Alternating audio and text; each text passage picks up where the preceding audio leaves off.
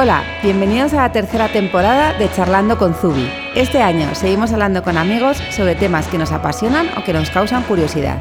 Queremos trasladar una de esas conversaciones que tenemos en el estudio en torno a un café cuando nos sentamos off the record a charlar sin presión y sin entrevista de por medio. Elena y yo hemos preparado una lista de gente que nos apetece que conozcas y con cada uno de ellos trataremos un tema en el que destacan para que nos enseñen desde la experiencia propia. Nuestro podcast está patrocinado por Zubi. Recuerda que en nuestro blog tienes este contenido siempre disponible y muchas más cosas que nos encanta compartir.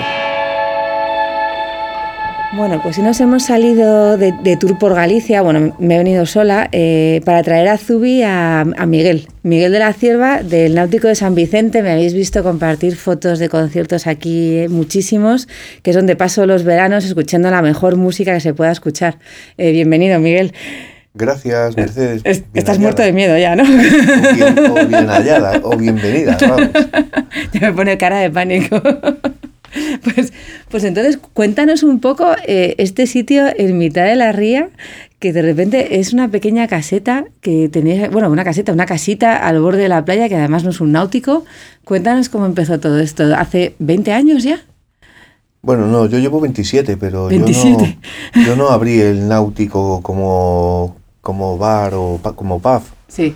Lo, en realidad lo abrieron mis hermanas en el 86 y antes lo había llevado un francés y, antes con, em, o sea, nació como, como un club náutico, un intento de hacer un club náutico de mi padre em, que no prosperó y y, vamos, el, local es una, es, una, es una antigua fábrica de salazón rehabilitada.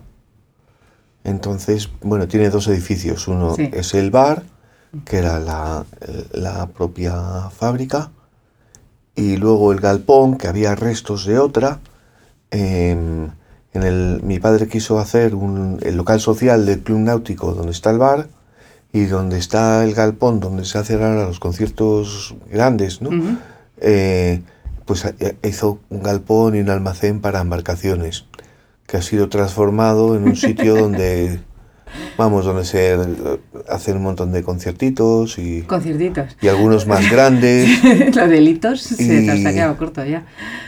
Y, y bueno, em, esto eh, nació así porque bueno, mi, mi, padre fue el que hizo la urbanización San Vicente de Omar. Era, era, bueno, era un proyecto en el que eh, los diseñadores y ideadores, o los padres filosóficos, por decirlo de alguna manera, fueron mis abuelos maternos. Y proyectaron hacer una urbanización eh, eh, eh, eh, una urbanización modelo para, para, para demostrar que se podría, de que con la, bueno, con la llegada del dinero y el turismo a las Rías Baixas, de que se podían hacer las cosas de una manera distinta a la que se estaba haciendo en, en, otros sitios de, de la costa, la costa mediterránea, etc. ¿Y, y, de, ¿Y de esa época qué es lo que queda? ¿Qué, edificios se hicieron en esa época? Imagino que la ermita que está ahí debe ser de esa época, o sea, que es como un... Esta capilla, sí. La capilla tiene la pinta de llevar ahí años y años. Esa capilla fue ideada eh, por un arquitecto y diseñada por un arquitecto que se llama Pablo Pintado eh, y se hizo, según me contó mi madre, en una sobremesa con una servilleta, la, emula la forma de una caracola. Sí, justo. Y, y, este, eh, bueno, este arquitecto fue el Premio Nacional de, de Arquitectura. y, y, luego, pues el, los edificios de, de, las primeras fases de San Vicente do Mar sí. eh, eh, fueron hechos por mi abuelo.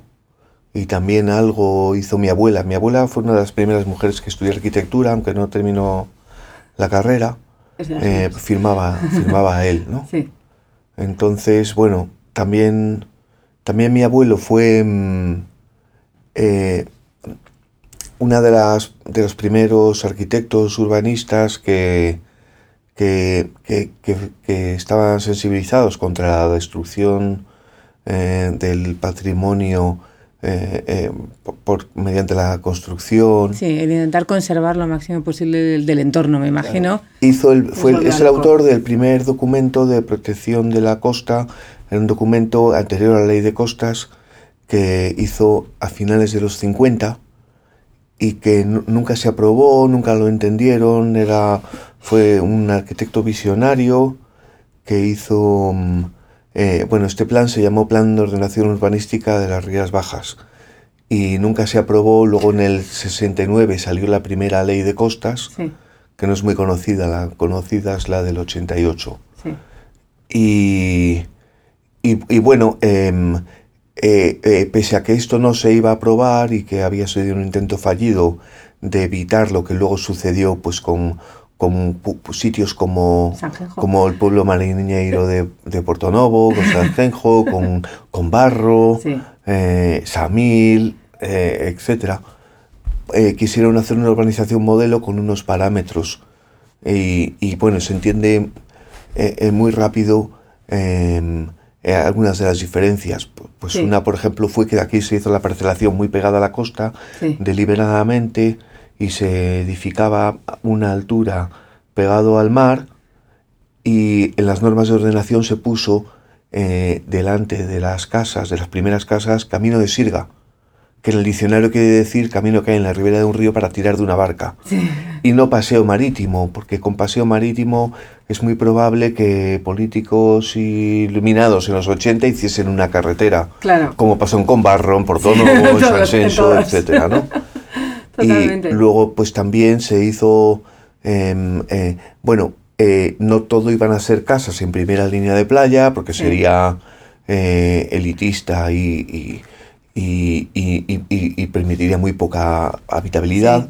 También se hicieron apartamentos y se hicieron los bloques de lo que llamaron pueblo gallego, que era donde está el Farruco, el Casadora y la Botica, esas dos manzanas, que tienen la planta en forma de C, creando una plaza con bajo con soportal y dos alturas. En, el soportal, bajo con soportal y dos alturas es el mismo patrón arquitectónico, así en forma de C, creando una plaza que hay en el casco viejo de, todas las, ciudades en Galicia, ¿no? De la aldea. O sea, yo, venía a hablar contigo de música y vamos a acabar hablando de ah. arquitectura. Ay, bueno, no, o sea, quiero decir, es que es como eh, remontarse, ¿no? Estoy alucinada, no tenía ni idea de nada de eso. Luego también en San Vicente do Mar. Yo, yo estudio arquitectura, ah, por eso te digo, me fascina. Ah. Y todos nuestros amigos, la mitad son arquitectos. Entonces discutimos mucho también, y tenía esa pregunta aquí, de, cómo se había librado San Vicente de convertirse en un Sanjenjo, y me lo estás contando. O sea, estoy alucinada, no sabía que era por eso. Pues sí, te voy a enseñar un, documento. Porque... ¿Me enseñas luego? O sea, cuando terminemos de hablar me lo enseñas, la, pero. La de Pontevedra en el 62 una memoria de este plan. Sí.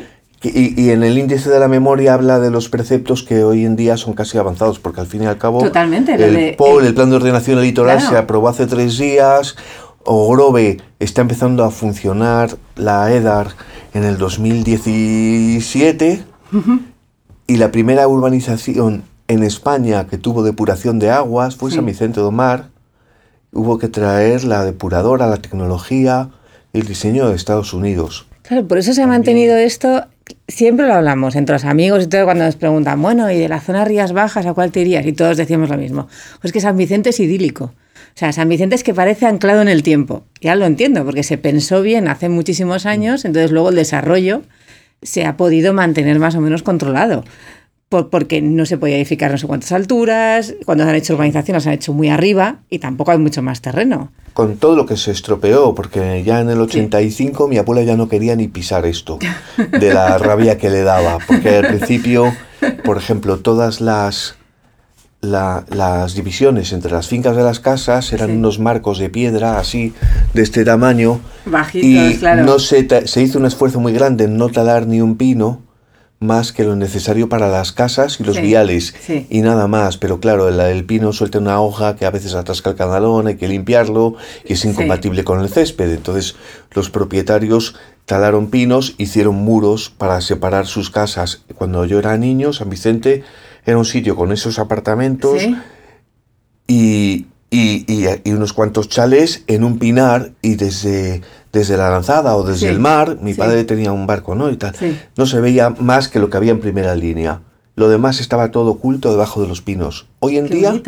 Sí, bueno, además de estas dos manzanas arriba, ya en la, digamos, la tercera, cuarta fila, ya eh, está proyectado hacer edificios como el Atlántico, el Breogán, el Meular pero a la altura de las copas de los pinos.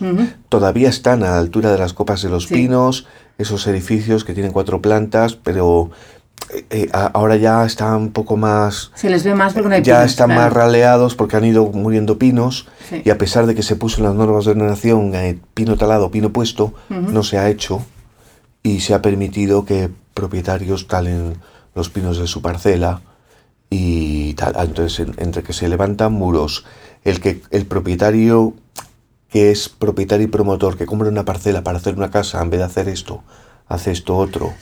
Su estilo personal. Eso pues se ha ido deteriorando, pero aún así sigue siendo un sitio muy especial donde, donde puedes dejar el coche el día 1 y recogerlo el día 30 o, ir a encenderlo el día 15 para que no se le, se le quede sin batería, ¿no? Y eso. ¿Y tú entonces creces aquí o vienes en plan en vacaciones?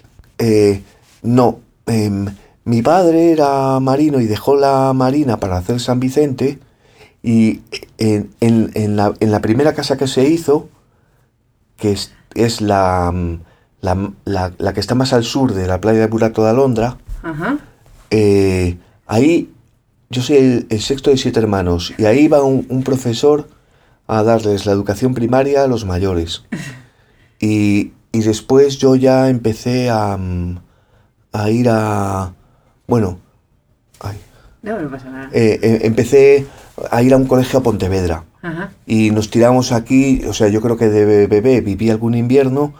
Y luego ya mi padre compró un piso en Pontevedra y nos pasábamos aquí de marzo a octubre y en octubre, o sea, en noviembre diciembre, enero y febrero, pues a Pontevedra, porque esto al fin y al cabo se convierte en una especie de urbanización muerta, como un sitio postnuclear en el que no queda nadie. Y imagino que mi madre le diría a mi padre, olvídate, vamos allí, que esto es imposible. Que yo no sé qué hacer con estos, con todo lo que llueve aquí metidos solos.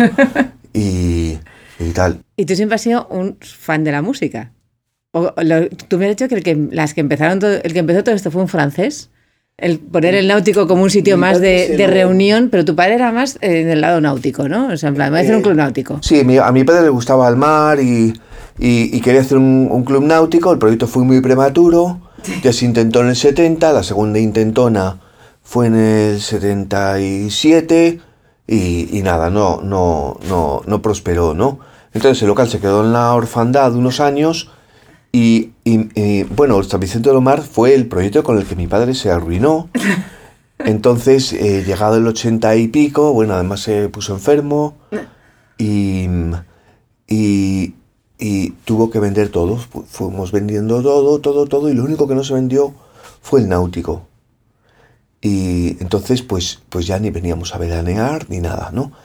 Y, y bueno, mis hermanas ya en, esa última parte del proceso de vender ya la última casa y todo eso, con dos amigas abrieron el, bar en, verano.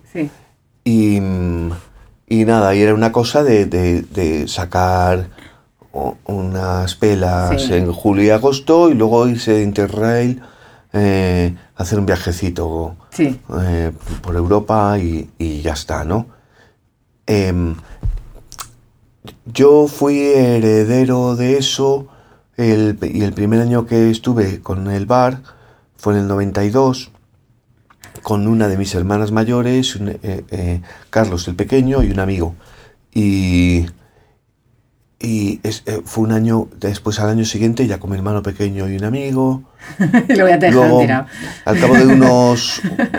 bueno, luego hasta que mi hermano pequeño se casó y ya me quedé yo solo con él. Ya desde el principio yo eh, a mí me estaba empezando a... me gustaba la música, ya, ya tocaba, eh, em, eh, la típica cosa de estar en el instituto y tener un grupete.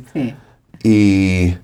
tenías grupete, instituto y sitio para tocar, o sea, eras lo más.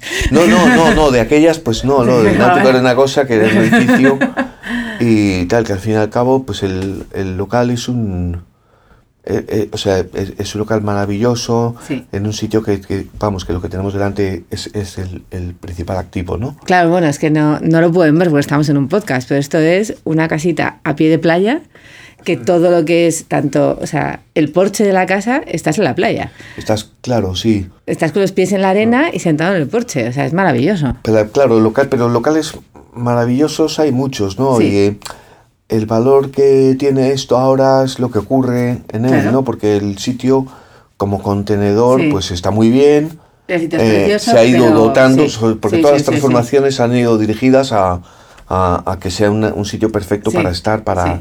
para, o sea, un sitio donde se está bien y, y donde se pueden hacer, desarrollar bien Sí. todas las... Bueno, tú, tú has creado aquí como, no sé si sin querer, un lugar como de peregrinaje. O sea, aquí viene la gente a oír tocar a grupos estupendos, pero ¿cómo arrancaste? O sea, empezó a venir amigos conocidos, empezaron a venir más. Además, todo el mundo con el que he hablado sobre ti, todo el mundo dice lo mismo. O sea, nosotros vamos a San Vicente por Miguel. O sea, Miguel nos llama y vamos todos. O sea, ¿cómo, cómo fue pasando eso? ¿Qué sueño tenías? O sea, ¿quién fue el primero que se animó a tocar aquí así un poco que tú dijeras, anda, y me he hecho que viene? Pues. A ver, a ver si lo cuento de una manera. El sueño primero fue pesadilla.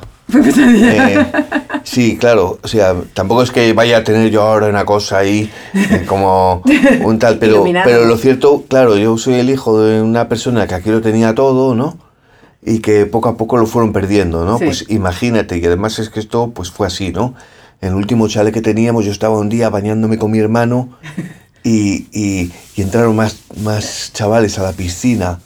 Y es, y, y- y es que me- en, en el agua, en la, ori- en la, o sea, nadando, me decían, "M- mi padre compró esta casa, ahora es nuestra. ¿Sabes? Y era nuestra última casa en San Vicente. ¿Sabes? Era como decir, joder, el paraíso perdido, ¿no? Esa cosa de, Sí. de decir, qué pena San Vicente, ¿no? Con, con todo lo que te puede atar así a un sitio Sí. como a los niños, ¿no? A- Sí. o sea, eh, eh, de repente volver a Pontevedra y ya no tener esto, eh, vamos, yo me he pasado la, la educación primaria haciendo dibujos de cabañas en los márgenes de los libros sin atender a lo que decían los demás. y mi, mi rollo era quiero irme a San Vicente, la playa, los perros y el, y el tal, ¿no? Bueno, pues el caso es que en el 93 o así, por un casual vino un grupo que era famoso. Ya habían venido un par de grupitos Sí. y tal, ¿no? Y, y, mm, y, y- y era famoso, eran los Limones. Era un grupo que acaba de estar del número 1 en 40 Los limones. y tal, ¿no? Luego, dos años después, yo entraría, o tres o cuatro años después, yo, yo empezaría a tocar con ellos, porque había, vinieron ya en vacas flacas y además había hueco para un guitarrista. Y esto que tocas a las este. 5 de la mañana, tocas con ellos ahí al final del concierto la- y, y- y tal, y de repente. Pues, pues no hace mal, nos lo quedamos.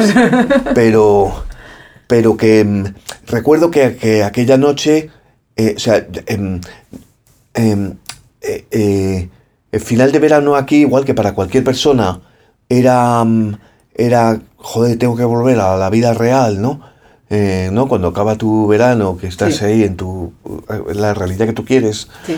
eh, pues para mí era, pues a- dejas de trabajar en el náutico, que es volver a San Vicente, ¿no? A tu sitio, de tu corazón, y ahora te tienes que ir a la realidad, ¿no? Sí. Y además, pues imagínate, San Vicente, que es un sitio de veraneo para gente que tiene poder adquisitivo medio alto, Sí. eh, yo tenía la percepción que San Vicente no era para mí, Mm. no. No iba a ser ya para mí ni para ninguno de mis hermanos. Bueno, había dos que sí, pero pero a partir del cuando las, las, las ovejas empezaron a ser tostadas o, o negras eh, pues ya no ya se veía que San Vicente no es para ti entonces eh, eh, para mí era era una era una maravilla poder volver a estar en San Vicente aunque con esa cosa de decir que esto no va a ser para ti no y, y ese grupo, em, eh, eh, me, me acuerdo que uno de ellos estaba de cumpleaños, el baterista, que se llama Pipo, y, y, y entonces esa- ese concierto fue como una celebración de ellos, no era un concierto bien pagado de un ayuntamiento, era vol- hacer un, un garito pequeño. Y, pero sin embargo, nos, me dieron a mí un feedback de que, joder, qué sitio, bueno, vimos amanecer aquí, eh, cogió el bajista una piragua y se fue a dar una vuelta a las rocas de enfrente a las 8 de la mañana, eh, estuvimos tocando canciones de los Beatles en la cocina, eh, y tal, y el tío decía, joder, yo es que he venido por placer, esto es como un paraíso, es un sitio mágico y tal, tal, y, y yo decía, esto no es para mí, pero lo está diciendo otro tío. Sí.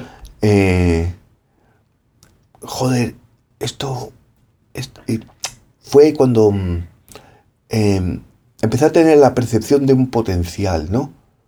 Eh, Sí, para esto Igual es que cuando, claro, para la gente- lo puede ser, claro que sí. la gente tiene esto, ¿cómo se dice? Que dices esto de que no, no aprecias lo que tienes hasta que lo pierdes, ¿no? Sí. Pues yo, claro, yo ya lo había perdido, ¿no?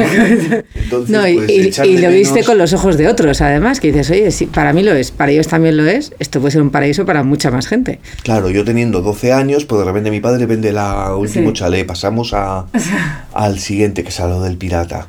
Sí. En, o sea, en uno de los trozos, lo que es ahora el comedor grande del pirata, Sí. fue nuestra última casa San Vicente. Luego se la vendieron al pirata y amplió hacia el medio, ¿no? Vale, hemos cenado allí varias eh, veces. Y, y, eh, y entonces eh, ahí empezó una cosa en el que, en el que eh, yo que, que valoraba tanto San Vicente como el que lo ha perdido, em, eh, cuando todo había sido de mi padre, ¿sabes? Ujú. Eh, eh, esto, em, y, y con, y con la información de que, de que qué bonito es esto, eh, la- eh, estar presente cuando llega gente de fuera y conoce el sitio y dice, joder, qué sitio, ¿no? Sí. Cuando la gente llega y pide una cerveza, se sienta y cuando lleva tres minutos respirándolo, ¿no? Y dice, ¿qué sitio? Y tal. Bueno, pues al cabo de, eh, de- eh, al cabo de unos años, yo cada vez que, que había grupos que quería hacer mi, mi, mi trabajo ese de traer artistas aquí, eh, yo iba a, a- a tratar de transmitir, es mira qué sitio, ¿no? Me iba a Madrid con mi álbum de fotos y decía, mira que, es que hay un sitio ahí, pues no hay mucho aforo, no se pueden vender muchos tickets. Todo negativo, Era pero- solo el bar, no estaba es todo esto preparado, ¿no? El, el, gal- el- todo lo que es de la puerta del bar hacia aquí Sí.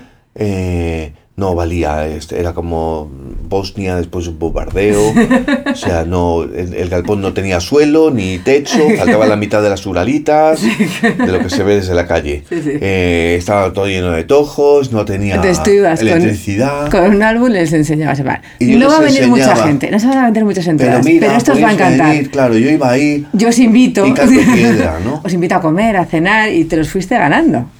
Por Sí. aquí venía uno y repetía. Sí, realmente los... Claro, entonces hay grupos que, que, que venían a tocar en el 96 que siguen viniendo, como Los Potros y... y ta- ¿Sabes? Que son unos Sí, sí. gitanos de Pontevedra, que tienen un grupo de flamenco que está, y tocan muy bien, la verdad, sí. y tal. Y, pero luego, claro, empezó a haber esa, esa, esa boca a boca y, y, y nada, y aunque alguna gente del sector me había dicho, no, hombre, olvídate, porque es que esto es difícil y tal, pues se fueron rompiendo poco a poco, debilitando y rompiendo esas barreras y que además iban a dar la, la sostenibilidad a un sitio, porque al principio era difícil imaginar que, que esto pudiese ser modus vivendi de una Sí. familia, aunque fuese unipersonal. Bueno, lo de Bueno, con los algo así, perros- sí, o... Con los perros eres más de uno. que, pues ya, claro, no, no, bueno, también tengo pareja y bueno, pero, pero que, que no se, no, no, no era fácil adivinar eso. Sí. Incluso, digamos que en mi pandilla de adolescentes, de aquí, de San Vicente, Sí. eh, cuando mm, yo me fui y volví para quedarme aquí a vivir Sí. en el 96, Sí. eh, yo era el outsider. Porque no... mm, Claro. o sea, esto no, no tenía sentido. Estar aquí solo todo el invierno era inviable, insostenible y no tenía mimbres de ser un negocio, pero. Bueno, lo acabó siendo muy poco a poco. El náutico no es una cosa que se ha puesto de moda de golpe. Ha No. sido muy paso a paso y muy piedra a piedra. Lo que pasa es que es que, es que la trayectoria ha sido larga. Este Sí. año he hecho 27. Sí, sí, por eso nosotros Claro. venimos aquí a conciertos. Yo vengo de aquí a conciertos desde hace 18 años. 18 años debe ser que hemos venido, la primera vez que venimos aquí a tomar una cerveza. Claro, y, y soy, o sea, yo defiendo que, que esto no ha cambiado nada. Porque cuando viene mm, Bueno, sí, Leiva con Iván Ferreiro, eso no es el náutico, eso es Leiva con Iván Ferreiro, que allá donde van hay una muchedumbre Sí, detrás, ¿no? Pero mm, Hay, hay- hay una cosa que ha cambiado, que, que es que ya no hay que comprar todas las entradas en la barra. Que antes teníamos que venir Ya. en coche tal día, no sé cuántos días a lo largo del verano para comprar las entradas y si llegabas antes de determinada te decían, pues están dormidos. no te pueden vender las entradas. Sí, ríete. Ya. No, no, sí que es cierto, vamos. He hecho- he hecho yo más cola en la barra de, es que están dormidos, se levantan en hora y media. Y yo, bueno, pues esperaré aquí fuera hora y media que se despierten a comprar la entrada que, que nos vendías con tickets. sí, sí, era... eh, siempre ha sido... eh, siempre ha, ha habido una, un, un funcionamiento rudimentario que nunca ha seguido los procesos, los Sí, eh, tal y como se hace fuera. sí, es Lo cierto. del, lo del No tienes una web para la comprar organización de entradas, no sé espectáculos qué, y tal. sí. Ahora ya sí, Ahora porque por- se ha hecho inevitable y era inmanejable. Hace cinco años, para comprar una entrada de un concierto, tenías que hacer una transferencia en una cuenta mía Sí, y venir con el resguardo. Y entonces yo el, el 1 de julio tenía 19 o 30 cuentas bancarias y tal, pero era un follón. Lo Porque era, lo era. eso, eso era, funcionaba muy bien para tres conciertos grandes en verano, pero para 30 no. Y entonces ahora pues, pues ha llegado un punto en que a lo mejor ha habido una aceleración en los últimos tres años por la repercusión mediática Las redes de, sociales. de todo, redes sí. sociales y pues este año el documental. Sí. em, eh, Hombre, es que has tenido este año además, el día que presentaste el, documental, ¿quién tocó aquí? pues sí, claro, Vetusta. Claro, claro, te traes a Vetusta Morla, que trae, que cierra el Withing tres días este diciembre y tocaron aquí el 29 de, de julio en la playa. ¿Fue el 29 de julio o el 30? Vein- Sí, el, el 31 era como un día de semana. Exactamente. Sí. El 31. Por eso, o sea, se ha acelerado. Pero bueno, ellos viven encantados. Cu- ¿Cuándo fue el momento que tú sentiste de, de he conseguido que venga no sé quién? Madre mía, ya ha llegado. Hay- hubo alguien que tú uh, soñabas con que venía a tocar a ti- aquí y de repente llegó. Ah, pues el último fue Vetusta. El primero fue Los Limones, porque en aquel año era del todo a la nada, en- en- de un golpe y tal, porque bueno. eh, y por el medio, a lo mejor meter algún hito en medio. Hubo un concierto de los Ronaldos increíble. Eh, los conciertos de Antonio Vega fueron muy, muy especiales. Hombre, Y aunque ya no es especial, porque parece que es cotidiano, sí. eh, eh, yo qué sé, Iván Ferreiro, pues Joder. se ha convertido en un, bueno, los hermanos Ferreiro, Sí, en, Amaro y en Iván, unos sí. em, programadores, embajadores de, de esto a, a- a un nivel casi de, de merecer acciones, ¿no? Nosotros Y- a, Iván le hemos visto aquí siete, ocho veces. Mm. Sí o sea, no sé cuántas veces he podido verle, pero además, Mm. y, a, y a los primeros años estábamos casi solos. Éramos como 30. Había, lo- los primeros conciertos de Iván eran en el bar. Bueno, yo lo he visto ya en ese otro sitio, pero que estábamos sentados en el suelo.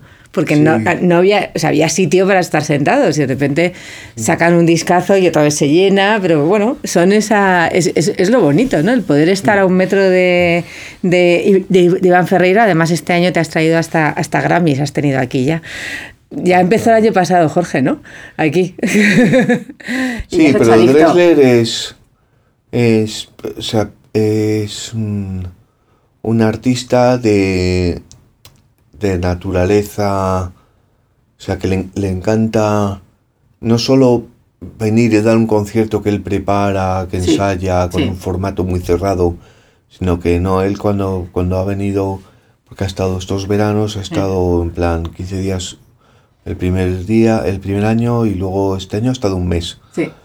y que le encanta participar. Entonces al final, pues eso, subió con Coque Maya, con Kiko Veneno, con, con, con yo qué sé, con, con De Pedro, Sí. con, Con bueno, Jairo, con, con- sí, con, em, con Antonio Lizana, eh, con todo el mundo, ¿no? Le encanta... Pero es una gozada porque crean como una comunidad aquí en la cual se meten unos a los conciertos de los otros, colaboran. eh, Además, cada uno se hace el concierto como quiere. O sea, no, es, no son conciertos al uso muchas veces. Eh, este año, aquí vimos, o el año pasado fue, a Juan- eh, iba a decir Juan Perro, ¿se le llama Juan Perro ahora? Sí. No, que se hizo un Ah, acústico Auserón, sí. espectacular ahí al borde de la playa. Eh, claro, es que les das mucha libertad. O sea, ellos vienen aquí, imagino que el pobre manager se tirará de los pelos. Cuando llega el voy a hacerme un nuevo espectáculo, el manager, ¡no! Bueno, a, ver, eh, son gente que tiene tanto oficio que puede romper el molde ese, ¿no? De, de que, si la música hay que empaquetarla en lotes de 21 canciones más 3 bises o de 17 más 3 bises, tal, no, la música no es eso, o sea, vale, un- es un eso, cuando ese packing, packaging no funciona, vale, se repite, pero aquí se le- yo siempre animo a la gente a decir, toca, aprovecha que no estás en un festival eh, o en un teatro tal, con, con la crítica para romper esa formalidad y, y hacer lo que te apetezca. Y colaborar o darle una vuelta distinta a las canciones o, o lo que sea. Pero bueno, eso tam- tampoco, sin, sin tampoco ser intrusivo, ¿no? Porque Sí, no, que en la parte artística creo que no se debe uno Sí. meter demasiado. Pero sí, sí que, sí que puedo eh, decir que eh, ese, el- ese valor por el que creo que vienen eh, es en cierto modo por el carácter de lugar de encuentro, de lugar de encuentro entre músicos. O sea, en ese momento especial en el que, en el que pues, eh, eh, eh, em, Iván Ferreiro sube a alguien como Jorge Pardo, que parecen de universos muy lejanos, ¿no? O pues o, o Coquemaya está con Dressler y Antonio Lizana en el escenario y, Sí. y se atreven a, a hacer algo pues que, que, que, eh, a lo mejor en otro sitio requeriría de mucho ensayo por, por no exponerse a que algo salga mal delante del público, ¿no? Sí. O- o- no sé. Y, y esa, mm, ese carácter de, de, de lugar de encuentro me ha mm, encendido la llama de un proyecto nuevo con el que estoy ahora. Ah, iba a preguntarte. Sí. ¿Qué cosas nuevas tenías? Si lo puedes decir, si no, nada. Sí, sí, se puede decir.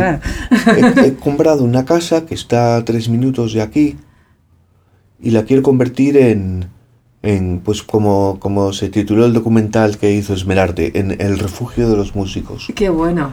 que es eh, que, el, que el encuentro vaya más allá de las horas en el náutico y que haya convivencia. Entonces voy a convertir la casa en, digamos, en una aldea donde los músicos que van a estar aquí unos días tengan una convivencia arriba. Eh, Qué bueno. En un sitio con, con, con intimidad y que haya varios, varias estancias para cada uno. Sí. Y, Es un proyectazo. y sí, sí, además he tenido una suerte inmensa, he dado con un sitio que tiene un potencial increíble Qué bien. y, y tal. Y respecto a aquí, em, también se me ha encendido la llama, bueno, me la han iluminado, porque, bueno, este verano eh, habíamos intentado durante la primavera eh, cerrar un concierto de, de Rosalén, Sí. que no se pudo hacer porque no tenía fecha. Sí. Y a finales de agosto me llamaron porque se les había caído un concierto en, en Oviedo Sí. y entonces que sí podían, pero podían, pero podía ser el jueves 12 de septiembre. Sí. Y yo normalmente, pues si me propusieran un día de semana de septiembre, pues tiraría de honestidad y diría, no, eh, aquí ya se acabó esto en Sí. septiembre No a haber y a lo mejor hay unas opciones el fin de semana, pero durante la semana no hay nadie. Sí. Pero claro, me lo habían planteado como que estamos acabando una gira de dos años, somos una, un equipo muy grande, una Sí. banda grande, con mucho staff, queremos que todos allí a descansar, también hay una idea de grabar vídeos. Eh, Qué guay. y queremos ir todos y tal. Entonces dije, bueno, si me lo estáis planteando como que queréis venir y no venís para hacer un bolo Sí. que necesite con mucha seguridad vender todos los tickets Sí. eh, y lo que queréis es estar aquí, nos, el dinero la prioridad y tal, eh, bueno, malo será que esta artista no, no venda 300 tickets o así. Sí. Entonces se, se, se cerró para ese día, se salió a la venta y se vendió todo en un día y medio.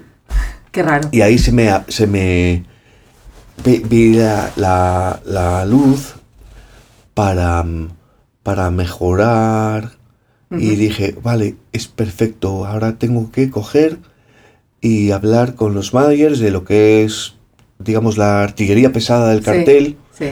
Leiva, Taburete, Sí. mm, eh, yo qué sé, Lori Meyers, Si viene Vetusta, si vuelve otra vez, y desplazarlos fuera de agosto, sacarlos a junio y a septiembre. Ah, será una gozada. No, nos vas a obligar a venir más veces. No, está- no venimos suficientes veces durante el año todos.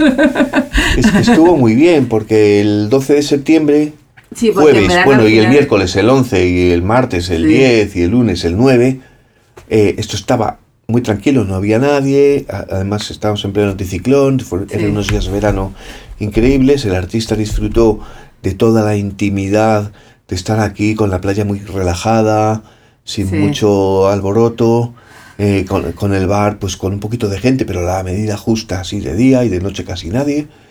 Y, y- y el, y el día, el propio día, pudieron comer en la terraza del bar sin, sin, sin interrupciones y, y tal. Y mm, a seis y media de la tarde llegó un montón de gente que además llegaron de una manera muy fácil porque la urbanización estaba vacía, todo el mundo aparcó donde quiso. No, no tuvimos el caos de verano. Eh, claro, los que comieron por ahí eh, tenían a los restaurantes esperándoles con los brazos abiertos. Los que vinieron de fuera se alojaron en sitios con que tenían habitaciones y además en precios de temporada media. Y, Me, me está gustando a mí, hasta a mí el plan. y los que se fueron a las 10 a cenar también estaban con los restaurantes vacíos esperando por ellos. Y, Qué bien. y a las 12 de la noche aquí no había nadie, estaba todo súper tranquilo, estaban terminando de cenar. Claro, esa es una de mis preguntas, que cómo se podía escalar esto, digo, porque físicamente ya no podemos, ya no puedes crecer más, o sea, o, o ocupamos la playa, que ya se ocupan algunos conciertos, pero claro, no había pensado en el factor tiempo, que es de- dejar de centrarlo todo en un mes y medio, que nos metemos aquí todos a capós, que, que ven- venimos casi todos los días a una cosa u otra, y espaciarlo. Claro, Claro, es que hay muchos meses que aquí se está de maravilla también, o sea, sin llegar al invierno, que estamos grabando aquí en diciembre, que y hoy hace un día maravilloso, pero vamos, creo que mañana nos va a caer ya la del pulpo. Pues, pues la, entonces creo que la idea es eh, buscar la manera de que las cosas más gordas estén del 25 de agosto para adelante, Sí, o en julio durante la semana, sí. o en junio. Y en agosto estar Y un ahí- poco más relajados, traerte alguno, para los que tenemos que veranear en agosto, nos traes alguno. En agosto va a haber, eh, eh, puede haber 50, Genial. este año hubo 66. No, no, habíamos Pues puede haber días. 60, pero la idea es que no, que no se sature, Sí, que no se sature tanto. Bajar un poco, bajar un poco y, y- y desestacionalizar un poco. La desestacionalizaci- desestacionalización es una, una quimera que se lleva muchos años persiguiendo, ¿no? En, en este... Hay que, vamos, en el- lo- aquí los actores del turismo local, Sí, ¿no? sí. Los hoteles, restaurantes, se ha hablado en los foros, ¿no? Pero pe- es muy difícil, ¿no? Ahora mismo Grove, eh, en cuanto acaba la fiesta de marisco, tiran la toalla y cierra todo el mundo. Cierran. Eh, bueno, o una gran parte, ¿no? Se quedan tres o cuatro encendidos, pero Mm. Sí. lo demás apaga todo y tal. Y, yo creo que si de repente se organizan eh, dos o, o tres semanas con una programación muy interesante en junio y en septiembre y alguna cosa en julio durante la semana, podemos dejar agosto más suave sin, sin, sin, a- sin aquellos eventos que, No, no, que, que, que, que- que- que bloquean. que traen sí. una, claro, una que demasiada gente a un San Vicente ya lleno y, y entonces pues Mm. pues pues, eh, eh, podría ser No, no, una, me parece una gran idea. una manera Así de- que nada, ahora ya sí que estamos obligados casi a comprarnos casa aquí para poder venir constantemente, porque hay que venir constantemente. Tú ya nos dirás dónde nos compramos no, la casa no, buscar. yo creo que comprar no porque porque fuera de temporada eh, es muy fácil alquilar Ya está, también es Va a estar todo vacío con, con, con precios en oferta.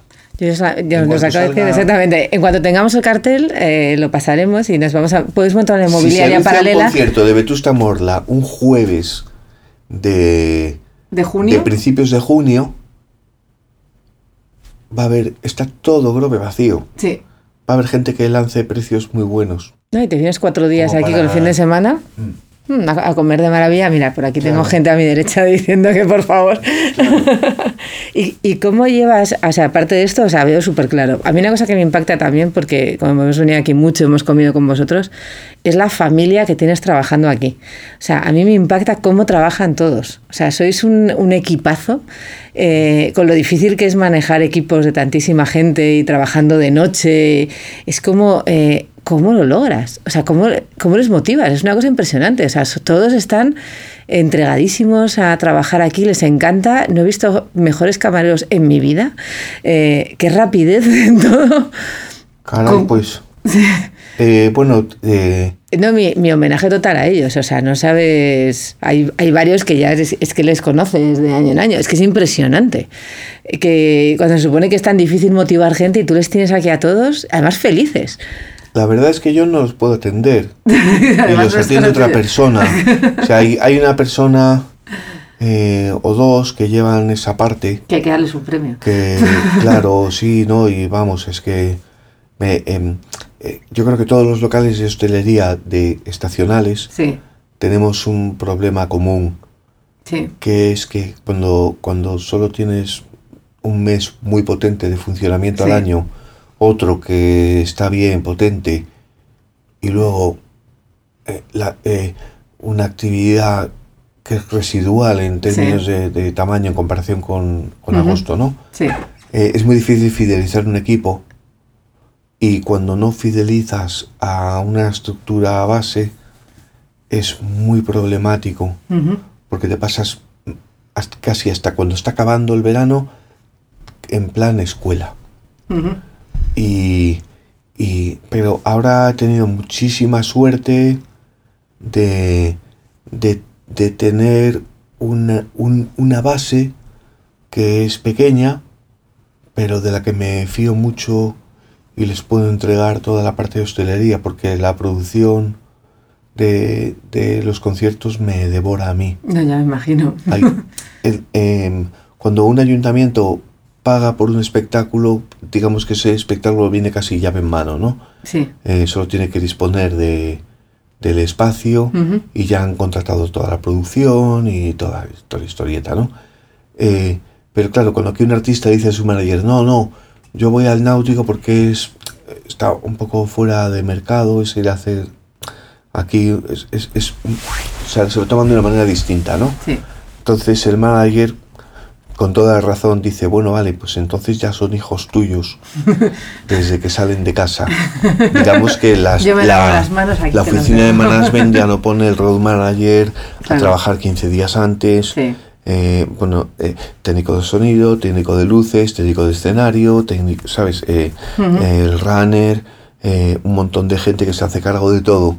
Y si ya van a ser hijos míos, tengo que ocuparme a veces de los billetes de avión, las recogidas en el aeropuerto, los alojamientos, las comidas, las cenas, los backlines, la, la parte técnica de los montajes, los horarios de todo, la hoja de ruta.